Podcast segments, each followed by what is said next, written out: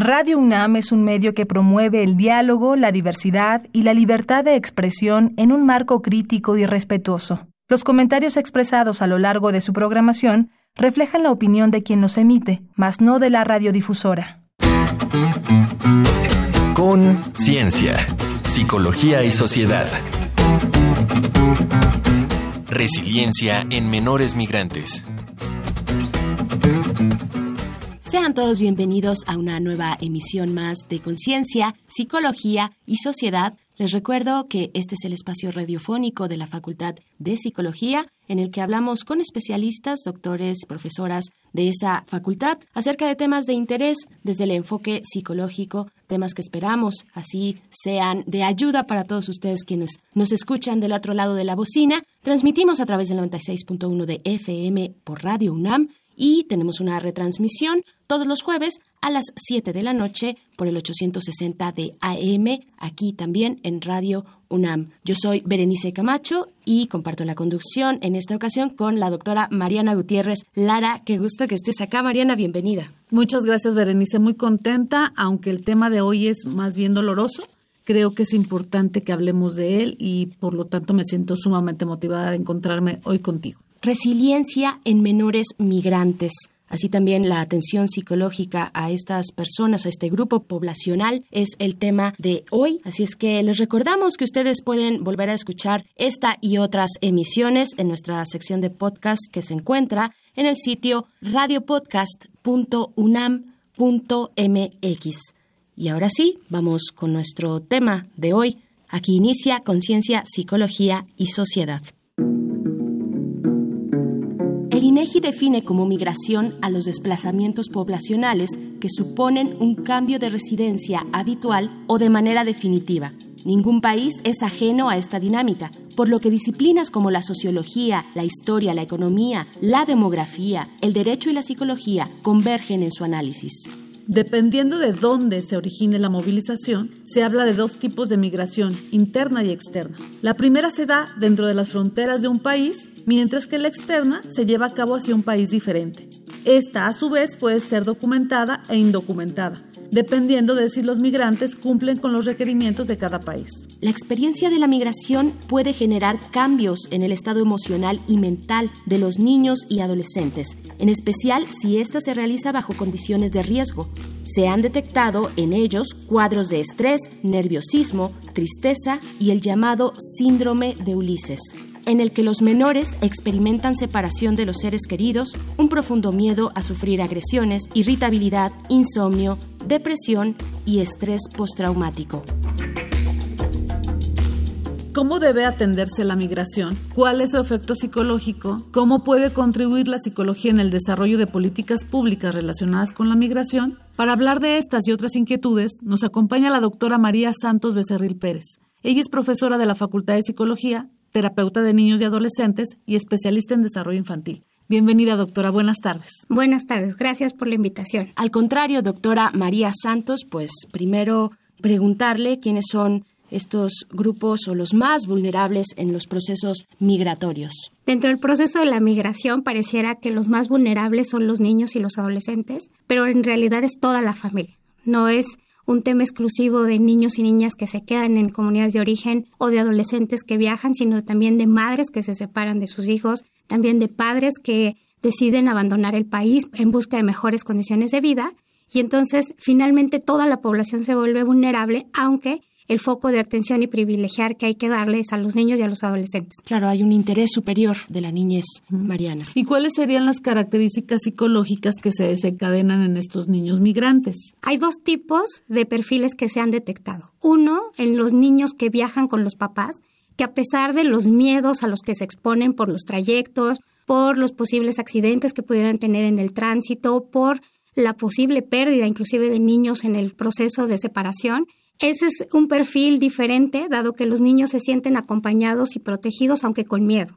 Y en cambio, los niños que se quedan en comunidad de origen o las adolescentes que se quedan sobre todo en comunidad de origen, ellas perciben más periodos de depresión, periodos de ansiedad, búsqueda de mejores vínculos y de hecho se casan muy pequeñas y empiezan a formar sus propias familias a partir de los 12, 13 años debido a que se quedan solas. Muy bien, pues estamos hablando de la resiliencia en menores. No sé si quepa el momento para explicar qué significa este concepto de resiliencia, solamente para que nos quede clara a la audiencia, doctora. ¿Qué en términos generales podemos presentar a la resiliencia como aquellos aspectos psicológicos que te permiten, a pesar de las condiciones de vulnerabilidad en las que estás, estar bien, sentirte bien, sentirte en óptimas condiciones para poder generar un desarrollo de bienestar. Esto, finalmente, a pesar de las adversidades en las que se vivan, es un patrón que te permite sobrevivir. Entonces, no todos los niños ni no todos los adolescentes presentan por un lado, son resilientes o tampoco quiere decir que todos tengan un proceso depresivo, de estrés o de ansiedad.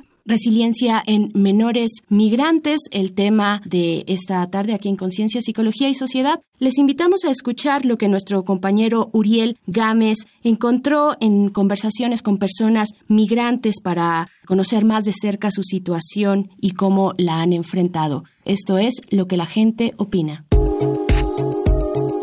La gente opina.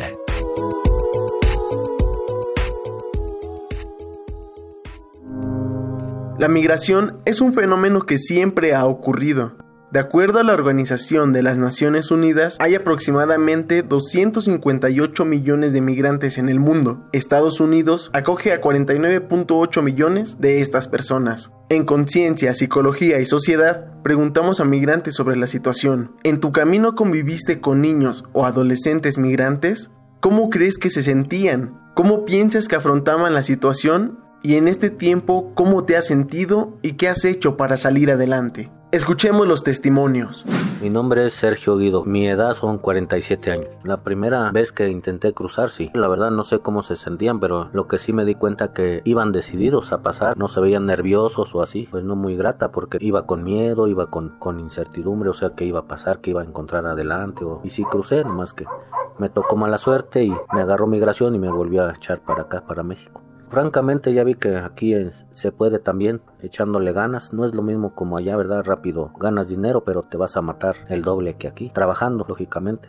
Rosario Villaseca, 36 años. Sí, como de 19, 20 años. Pues raros porque la mayoría era pura gente mayor, echándole ganas, ahora sí haciéndose fuertes porque sí es un camino muy muy difícil ir en el tráiler, ir en lugares solos, con gente que no conoces, superar algo que viví, ¿no? Lo extraño mucho una responsabilidad y pues mucho miedo. Mi hijo tenía tres años. Yo crucé primero y ya después a él lo, lo, pasaron. Fueron horas porque a mí me pasaron en la mañana y él en la tarde y ya yo alcancé a ver a mi hijo ya hasta como a las 11 de la noche.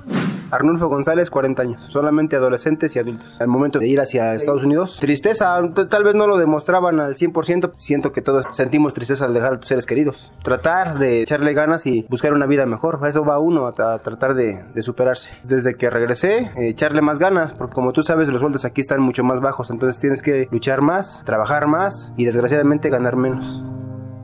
Para Conciencia, Psicología y Sociedad, Uriel Gámez. Contáctanos al correo con.cienciaunam.gmail.com o en el Facebook arroba unam.psicología.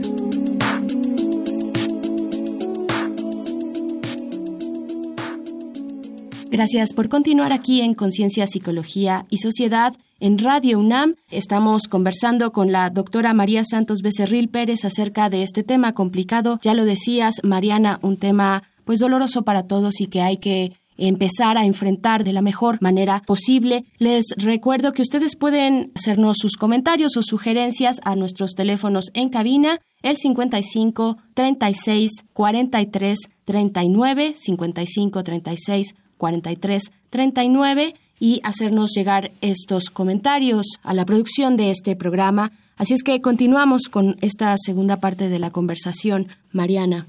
Sí, Veré, muchas gracias. La persona que contestaba, una de las personas que contestaba la entrevista, decía que veía a los niños decididos, no sabía muy bien cómo se sentían. Niños y adolescentes, ¿no? En general decía que le había tocado ver, que no sabían exactamente cómo estaban, pero que los veía decididos. Yo creo, doctora, y espero que tú me, tú me reafirmes esta idea, es efectivamente no todos tienen la misma situación emocional, ¿no? Supongo que eh, hay personas que son más resilientes, justamente, que tienen más elementos psicológicos para enfrentar la adversidad. En el trabajo que tú has desarrollado con migrantes, ¿qué variables asociadas, qué características personales dirías que tienen estos niños y adolescentes que libran esta situación crítica, que no llegan a experimentar estados emocionales intensos, ¿no? Como una depresión o una ansiedad extrema. Yo creo que es un tema generacional. Los abuelos y los padres les inculcan a los niños y a los jóvenes que el irse a trabajar es un tipo de empoderamiento donde ellos van a ser parte de los de, la, de las personas que ofrecen dinero a la familia, que van a enviar remesas. Y entonces hay toda una cultura, decir que pueden ser mejores personas si se van, entonces ellos, a pesar de esos miedos, inclusive hay un término en las poblaciones rurales que se llama el mal de la tierra, entonces las generaciones se pasan de voz en voz en no tener el mal de la tierra. El mal de la tierra se refiere a ellos no acordarse de su tierra, no pensar en las personas en las que dejan, dejar un poco de lado las amistades y enfocarse en ir, en trabajar, en generar dinero para que la familia esté bien. Entonces, creo que gran parte de la resiliencia se forma a partir de todas estas voces que vienen de generaciones, porque además son generaciones que viajan constantemente. Por lo regular, los que viajan por primera vez son los que tienen más miedos y se enfrentan a todas estas expectativas y como los otros ya tienen experiencia, entonces se las transmiten a sus hijos y a sus nietos. Es más bien un asunto cultural más que personal. Yo siempre pensé que había características individuales, ¿no? Un temperamento, por ejemplo, mucho más fácil, eh, una lo que llamamos una fortaleza interna, ¿no? Que, en otros términos psicológicos le llamaríamos temperamento. O eh, alguna situación eh, en términos de regulación emocional pero tú me dices más bien que es un tema cultural. En ese sentido, entonces, ¿cuál sería la actividad del psicólogo para trabajar con este grupo de migrantes y que tengan en la medida de lo posible, pues mayor estabilidad social, emocional, ¿no? Que puedan continuar con su vida sin las menores consecuencias negativas, ¿no? Por ejemplo, en el caso de los chicos que se sienten fuertes, evidentemente hay un trasfondo de miedo, hay un trasfondo de ansiedad, hay un trasfondo de añoranza y que cuando tú como psicólogo te acercas, lo primero que tenemos que hacer es este esquema de acompañamiento, de escucha empática, de estar a su lado, de entender, más allá de que si es una situación legal o ilegal, es entender por lo que están viviendo. E, evidentemente hay muchas cosas que esconden porque saben que están haciendo actos que son ilegales, por ejemplo, trabajar o por ejemplo que están en México con documentos falsos, entonces se cuidan mucho e intentan no hablar. Entonces, gran parte de, lo que el psicólogo tiene que hacer es este acompañamiento, este poderlo escuchar y hacerle sentir que lo que está haciendo finalmente no es malo, porque es en pro de la familia. Mucho del, del tema migratorio se sustenta en la familia, en el bienestar de los que se quedan, en el bienestar de los que están en otro lado, en el llegar y acompañar a los que ya se quedaron en otro lado. Entonces, Finalmente, el, trabajo del psicólogo, más que trabajar en un tema de terapia o en un tema de profundidad, porque además son temporales, el tiempo que se quedan es poquitito. Entonces, más vale empezar a trabajar en este esquema de escucha empática, de darles opciones y alternativas reales, de decirles a qué tienen derecho a pesar de que están de tránsito si fueran indocumentados de Guatemala o de Honduras, así como si son niños mexicanos que a veces se sienten que no tienen derecho porque provienen de otro estado. O sea, por ejemplo, te puedes encontrar niños oaxaqueños en la Ciudad de México que, te dicen que no tienen derecho a la escuela, cuando es un tema de mala información, porque sí tienen todos estos derechos dentro del país y es un tema de acompañamiento absoluto por parte del psicólogo de contención y de escucha empática. Acompañamiento psicológico a personas migrantes, en específico a menores que migran y atraviesan estos grandes territorios como el nuestro. Les invito a hacer una pequeña pausa para escuchar un dato que deja huella y regresamos en breve. Un dato que deja huella.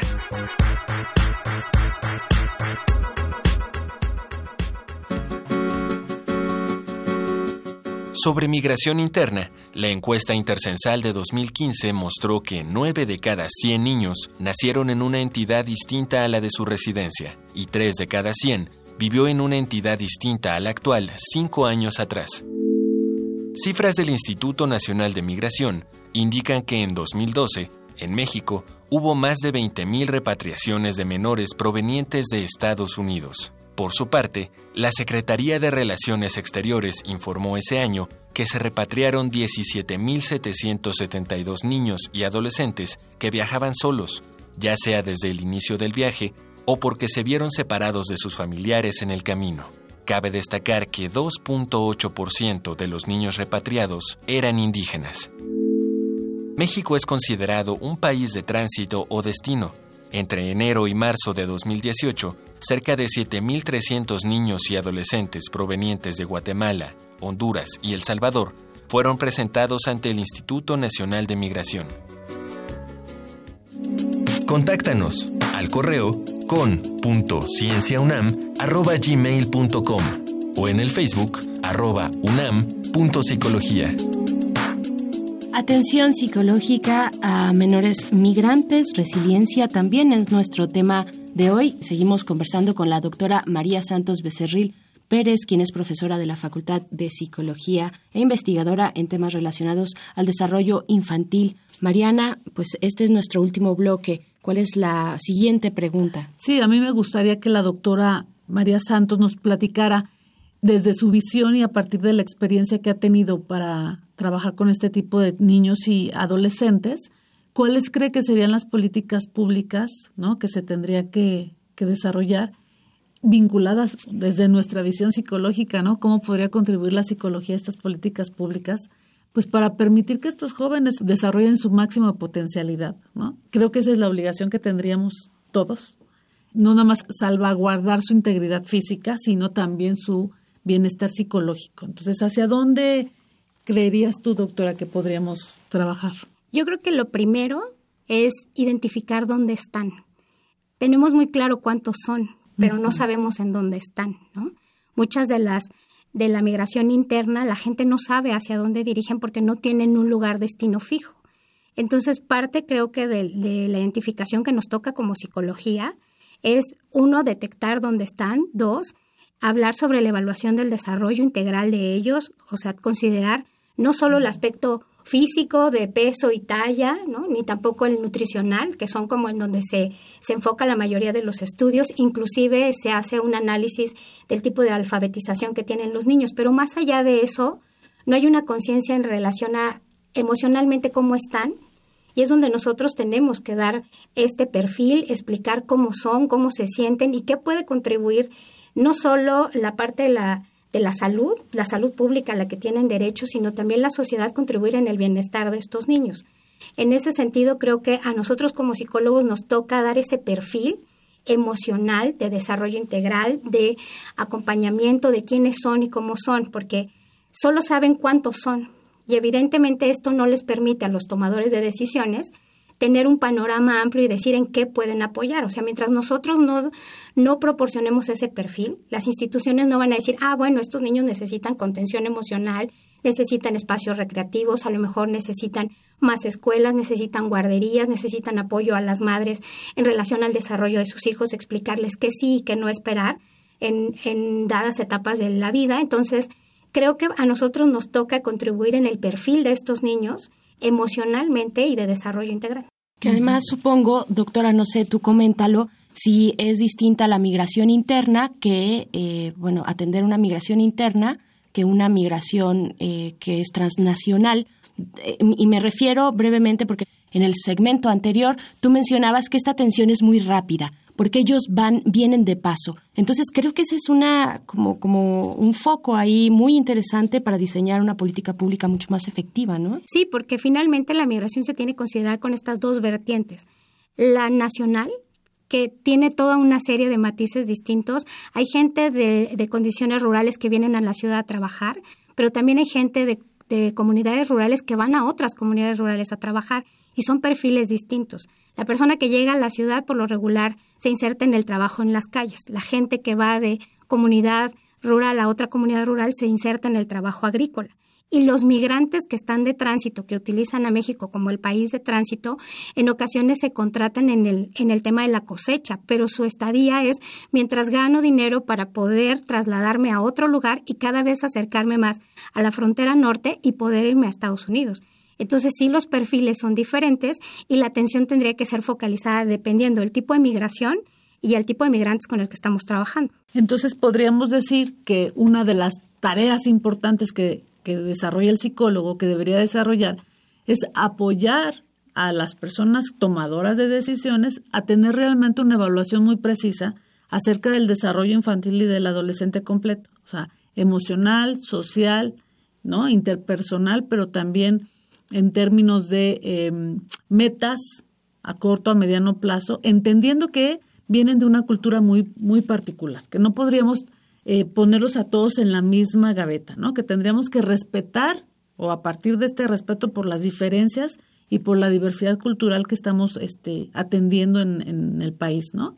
¿Qué podrías decirnos en términos entonces, doctora, de cuáles serían estas primeras, eh, vamos a decir, primeras fuentes de atención que tendríamos que trabajar los que estamos, por ejemplo, en esta Ciudad de México, que tenemos tanto migrante de tantos lugares. Lo que creo es que finalmente nosotros tenemos que sentarnos con las instituciones. O sea, evidentemente el tema migratorio, cuando uno se siente, encuentra relaciones exteriores, encuentra gente de la Secretaría de Salud, encuentra gente de la Secretaría de Educación que están hablando del tema migratorio, de la Secretaría de Trabajo, pero nosotros como psicología o como, como universidades no nos sentamos dentro de, ese, de esas mesas de diálogo a proponer ¿no? y a dar a conocer todos los resultados que se ha trabajado desde las universidades, porque hay investigación, pero que evidentemente no se toma en cuenta y que cuando uno llega y plantea el desarrollo psicológico como una necesidad, como parte de los derechos de los niños y de los adolescentes, ellos no se dan cuenta que es parte de ello, ni siquiera lo asumen como tal. Entonces,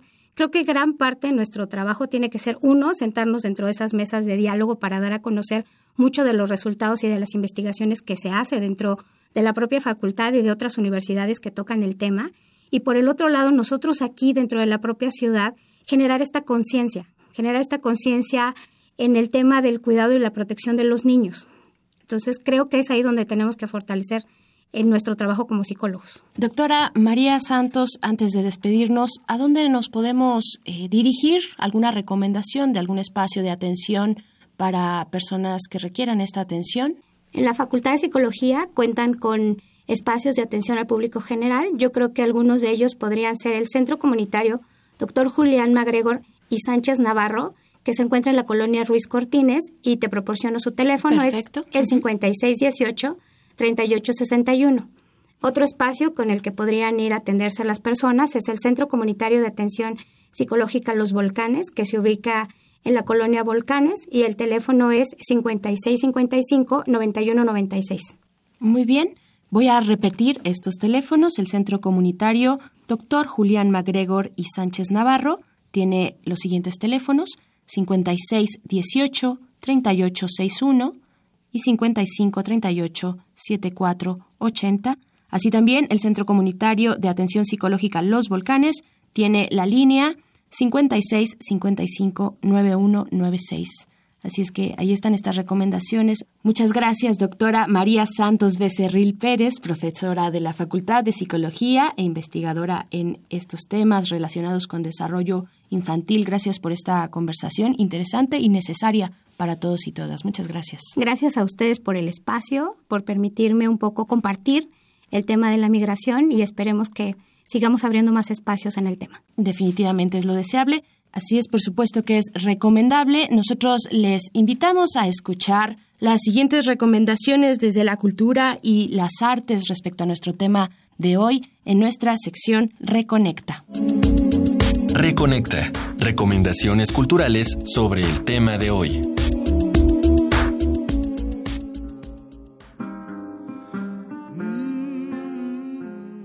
Esta semana queremos recomendarte un trío de filmes que te ayudarán a entender la huella de la migración.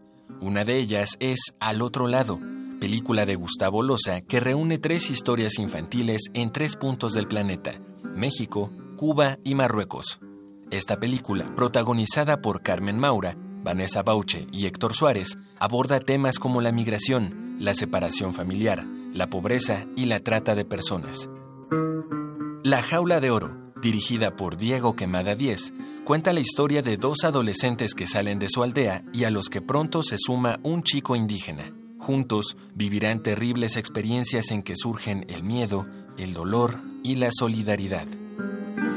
Y por último, Inocente, cortometraje ganador del Oscar en 2013, que narra la historia de una joven de 15 años que desea ser artista plástica y que vive en situación de calle solo por ser indocumentada.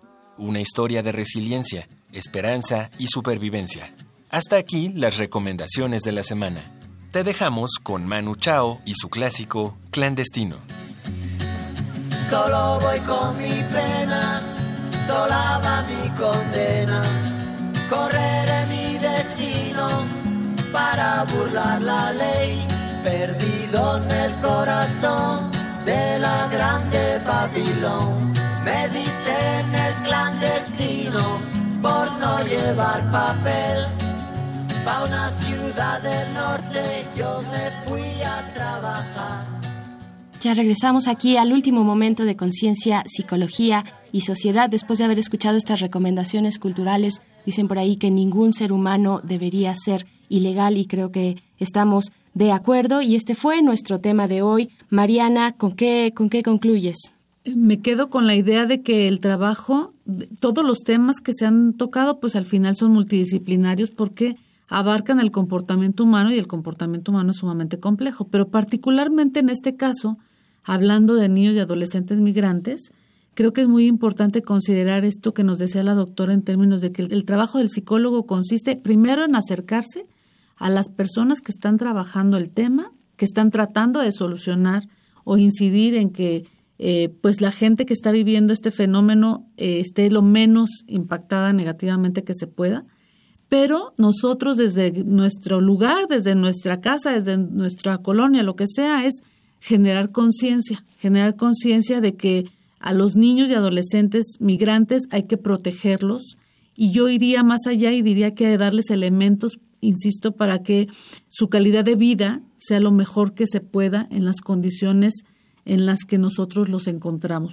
Entiendo que es, eh, son procesos de paso, decía la doctora, no se van a quedar con nosotros. Ella nos hablaba de un rollo cultural que implica el que se estén moviendo continuamente y que de generación a generación se pase esta idea de que hay que hacerlo así, pero creo que entonces el trabajo del psicólogo, por lo menos en esta ciudad, sería que se trabajara de una manera muy puntual en generar conciencia, en que todos estamos comprometidos con que estos niños y adolescentes estén lo mejor cuidados que se pueda y que se esté apostando al bienestar integral de cada uno de ellos. No nada más es un tema del, del sector público, del gobierno o las instituciones, como lo platicamos en el momento. Claro, eh, ellos van de paso, ellas van de paso, pero la migración no. La migración es un fenómeno que permanece desde hace décadas y que no se va a ir y que más nos vale a todos empezar a atender. En este caso, bueno, las recomendaciones desde la psicología, que agradecemos mucho a la doctora María Santos Becerril Pérez eh, que haya vertido en esta emisión.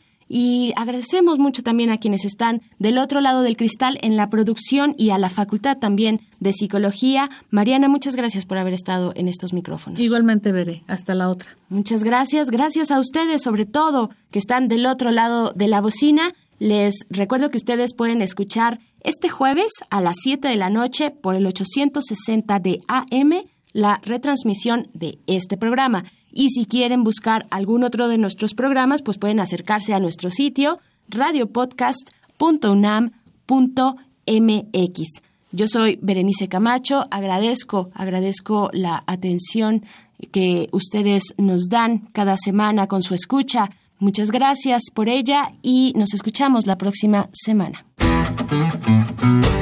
Con Ciencia, Psicología y Sociedad. Del otro lado del espejo participaron Marco Lubián, voz en off, Ana Salazar, guionista, Carmen Sumaya, asistente de producción, Augusto García Rubio, vinculación e información. Producción, Frida Saldívar.